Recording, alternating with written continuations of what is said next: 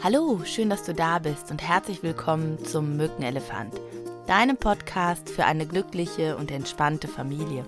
Mein Name ist Simone Kriebs und ich freue mich sehr, dass du wieder eingeschaltet hast zu einer weiteren Folge, in der ich heute mit dir über das Thema sprechen möchte. Umgang mit den Großeltern, also mit den Eltern, also mit deinen Eltern und mit den Schwiegereltern. Und wenn du ganz neu dabei bist, dann hör dir doch auch nochmal die ersten drei Folgen an. Da erkläre ich, wer bin ich überhaupt, warum mache ich diesen Podcast, was ist der Mückenelefant und was erwartet dich hier in diesem Podcast. Und wenn dir dieser Podcast gefällt und du uns schon länger hörst oder ganz frisch dabei bist, dann gib uns doch auch gerne eine 5-Sterne-Bewertung bei iTunes oder komm mit auf Instagram und schreib in die Kommentare, wie dir der Podcast gefallen hat, wie deine Erfahrungen zu dem Thema sind, wie du damit umgehst. Also ich mag gerade diesen persönlichen Austausch so sehr und freue mich, wenn du dabei bist. Und nun wünsche ich dir ganz viel Spaß und neue Erkenntnisse bei dem Thema Umgang mit herausfordernden Großeltern. Ja, unsere eigenen Eltern, zu denen haben wir natürlich häufig auch noch so unsere eigenen Verletzungen, unsere eigenen Themen, die uns beschäftigen. Und wenn es jetzt um unser eigenes Kind geht, wollen wir es ja häufig beschützen vor den Erfahrungen, die wir selbst gemacht haben, unter denen wir gelitten haben bei unseren Eltern. Oder du hast ein sehr gutes Verhältnis zu deinen Eltern, aber deine Schwiegereltern machen das irgendwie alles ganz, ganz anders und du bist damit sehr unzufrieden und ähm, ja, bist mit einigen vielleicht Lebenseinstellungen, vielleicht haben sie auch selber Probleme, trinken Alkohol oder sind eher cholerisch. Kann ja auch sein, sodass du deine eigenen Themen damit hast und du möchtest jetzt dein Kind ja vor den Erwachsenen vor den eigenen Großeltern beschützen. Und das führt ganz, ganz häufig zu Konflikten, ähm, nicht nur zwischen dir und den Großeltern, sondern auch zwischen den Kindern und ähm, dir oder die, deinen Kindern und den Großeltern. Und eine liebe Hörerin hat mir letztens eine ganz liebe Nachricht geschickt und hat mich gebeten, zu diesem Thema ja mal so meine eigenen Gedanken zu teilen. Und ich habe überlegt, es gibt jetzt fünf Tipps zum Umgang mit den Großeltern und dazu, wie du so deine eigene Position, deine Haltung überprüfen kannst. Dann, ähm, ganz, ganz häufig, wenn ich mit Klienten darüber spreche oder wenn ich das halt auch so aus meinem eigenen familiären Kontext kenne, war es halt so, dass, dass es ganz oft zu Reibungspunkten kam, wenn Großeltern involviert waren oder auch mehr involviert waren. Ähm, für Großeltern ist es oft nicht anders. Ich habe letztens noch einen Mann in einem Flugzeug getroffen, der auch gesagt hat, ah, wie unsere Kinder mit ihren Kindern umgehen. Da haben wir irgendwie so Schwierigkeiten, warum denen das so schwer fällt und es wäre doch viel einfacher. Und ich glaube, grundsätzlich ist so das Gespräch zu suchen auf einer Ebene. Warum habt ihr das damals so gemacht? Warum machen wir das heute so? Wo ist da die Unterschiedlichkeit? Und ja, warum machen wir das eigentlich anders? Also mal ein ehrliches, offenes Gespräch zu suchen, glaube ich, bringt uns näher. Das ist natürlich nicht immer und mit jedem äh, möglich. Also vielleicht auch für uns manchmal nicht möglich, weil Verletzungen zu groß sind und wir dann in Wut verfallen oder in Vorwürfe. Ähm, aber ich glaube, dass es grundsätzlich gut ist, sich die eigenen Seiten näher zu bringen und dann ein besseres Verständnis zu haben. Ja, und da komme ich auch schon zu Tipp 1. Tipp 1 ist Akzeptanz von Unterschiedlichkeit. Deine Eltern oder deine Schwiegereltern haben ihre Geschichte, warum sie sind, wie sie sind. Sie wurden geprägt durch ihr Leben und haben versucht, das Beste daraus zu machen. Mit den Möglichkeiten, die ihnen zur Verfügung standen. Und ich glaube, über eine Akzeptanz auch eine Wertschätzung zu finden, dass bestimmt nicht alles richtig ist, genauso wie bei uns ja auch nicht, unsere Entscheidungen nicht alle richtig sind, aber dass die Entscheidungen, die Großeltern treffen oder damals unsere eigenen Eltern oder die Schwiegereltern treffen, erstmal nicht geschehen, um uns zu schaden oder dem Kind, also unserem Kind zu schaden, sondern erstmal aus der eigenen Lösungskompetenz mit dem Leben umzugehen. Und ich glaube, Wertschätzung den eigenen äh, Eltern oder Schwiegereltern gegenüber ist etwas, was auch wir manchmal ja vergessen. Wir denken immer, sie müssen das jetzt einfach so machen, wie wir das doch sagen. Das kann doch nicht so schwer sein. Wir wissen es doch jetzt besser und äh, respektieren nicht, dass sie halt auch Erfahrung mitbringen, dass sie auch mh, hm, einen Blick auf die Welt mitbringen. Und der ist nicht richtiger oder falscher, sondern das ist einfach nur ein anderer Blick als wir. Und ähm, selbst wenn so Sachen wie Alkohol trinken oder ja bestimmte psychische Probleme da sind, frag dich wirklich, ob du die Großeltern deines Kindes wertschätzen kannst. Und zwar wertschätzen dafür, dass sie versuchen, das Beste aus den Bedingungen, die sie hatten, zu machen. Dass das halt gerade der Punkt ist, wo sie stehen. Und dass dadurch nicht alles richtig ist und du das deswegen nicht gutheißen musst, aber zu akzeptieren, dass das ihr Weg war und dass der unterschiedlich ist von deinem und dass du wertschätzt, was sie halt auch aushalten mussten oder ertragen mussten, weil Menschen, die selber starke Probleme haben, haben meistens auch selber sehr viel erlitten und nicht so die Chance bekommen oder die Persönlichkeit entwickeln dürfen, ja, resilienter, also widerstandsfähiger damit umzugehen. Und für dich selbst auch mal so eine Dankbarkeit zu empfinden, dass du da einen anderen Weg für dich gegangen bist, dass du das irgendwie anders machst, das finde ich auch nochmal äh, in Tipp 1 sehr, sehr wichtig. Also Akzeptanz, Wertschätzung und Dankbarkeit würde ich so als Tipp 1 voranschieben. Und wenn du merkst, das fällt dir jetzt schon sehr, sehr schwer, dann hör doch auch nochmal in die Folge rein mit den eigenen Eltern Frieden schließen. Die verlinken wir dir auch nochmal. Ja.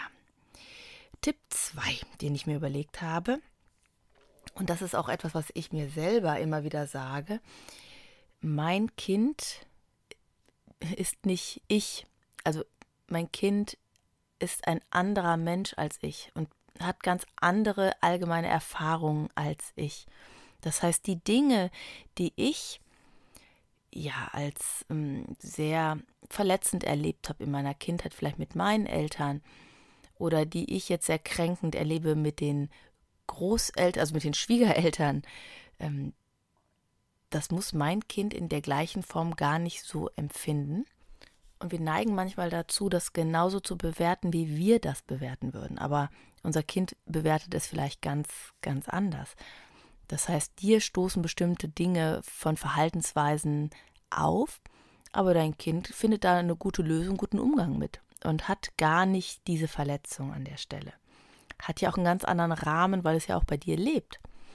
Ja, und ähm, ich glaube, es ist ganz, ganz wichtig zu überprüfen, ist das gerade ein Schutz, den ich geben möchte, weil ich ihn mir gewünscht habe, aber mein Kind wünscht sich vielleicht Kontakt zu den Großeltern, möchte mal einen Tag da äh, übernachten oder einen Tag da verbringen. Und dann zu überprüfen, sind das deine Ängste vor deinen Verletzungen und ähm, dann mal zu trennen, wie geht denn dein Kind wirklich in Beziehung zu den Großeltern? Beobachte das mal. Wie ist denn der Kontakt? Wünscht es sich den Kontakt? Wünscht es sich, diese Erfahrung selbst zu machen. Ja, und äh, ich glaube, das ist total wichtig, auch auf diese Kompetenzen, die unser Kind mitbringt, zu vertrauen und ihm diesen Erfahrungsspielraum nicht zu nehmen. Zum Beispiel meine Mutter und ihre Mutter hatten wirklich ein ganz schwieriges, angespanntes Verhältnis. Ganz schwierig. Ja, also meine äh, Mutter hatte immer das Gefühl, sie ist das schwarze Schaf und ähm, wird schlecht behandelt. Sie wurde halt auch äh, wirklich komisch behandelt, muss man jetzt auch mal fairerweise dazu sagen. Und meine Großmutter war zu mir aber völlig anders. Also die Dinge, die sie bei meiner Mutter gemacht hat in der Form, hat sie bei mir überhaupt nicht gemacht. Und ich glaube, das ist so was Wichtiges, was wir trennen lernen müssen, ne? dass das nicht eins zu eins auf jeden sich so bezogen so, so bezieht, ne? Weil du als eigenes Kind natürlich auch wieder viel näher dran bist und eine ganz andere Dynamik da noch reinrutscht als ein Enkelkind. Also mach dir bewusst, dass dein Kind nicht du bist, dass dein Kind auf ganz andere Erfahrungen, auf andere Bewertungssysteme zurückgreift und du ein kompetentes Kind hat, was dir schon vermitteln wird, ob es den Kontakt mag und ob ihm der Kontakt gut tut oder nicht. Und ich glaube, das ist ganz, ganz wichtig, dass wir aus unserem Schutzgedanken heraus nicht unsere Kinder beschützen, obwohl die gar nicht beschützt werden wollen an dieser Stelle. Und Tipp 3, wir wollen manchmal die Beziehungsgestaltung zwischen unserem Kind und den Eltern irgendwie vorgeben, ja? Also im Sinne von, das hat so und so zu sein. Aber für die Beziehung zwischen Kind und Großeltern sind halt auch Großeltern und Kind selbst verantwortlich. Ja, ich hatte letztens noch mal ähm, einen Satz gehört, da sagte sie, ja, die haben äh, zu den Großeltern keine Bindung. Und ich habe so gesagt, vielleicht haben sie ja eine Bindung, aber vielleicht eine angemessene Bindung zu der, zu dem Umfang, wie der Kontakt ist, zu der Art, wie der Kontakt ist. Ja, das ist ja auch eine Form der Bindung. Vielleicht ist sie nicht so eng oder vielleicht ist sie nicht so nah. Ja? Aber eine Bindung wird ja da sein, wenn du regelmäßiger Kontakt hast. Und vielleicht hat dein Kind schon eine angemessene Lösung dafür gefunden. Wenn jetzt aber gerade, und das ist halt häufig der Konflikt, die Kinder wünschen sich mehr Kontakt zu den Großeltern äh, und du selbst bist ja aber unsicher. Ähm, gib die Verantwortung wirklich in, in die Hände von den Großeltern und deinem Kind und sei einfach aufmerksam, ob irgendwas ist, ob dein Kind dich braucht und ähm, vertraue darauf, dass dein Kind ja da, da eine eigene Einschätzung für findet, was ihm gut tut und was ihm nicht gut tut. Tipp Nummer vier, setze den Rahmen. Das heißt, letztlich, wir sprechen ja jetzt auch vielleicht von Fällen, wo, wo vielleicht Gewalttätigkeiten oder starker Alkoholkonsum ähm, ja, praktizierte von den Großeltern, auch das gibt es ja, sodass du einschätzt, wie viel ja, alleine Raum gebe ich denen, ja?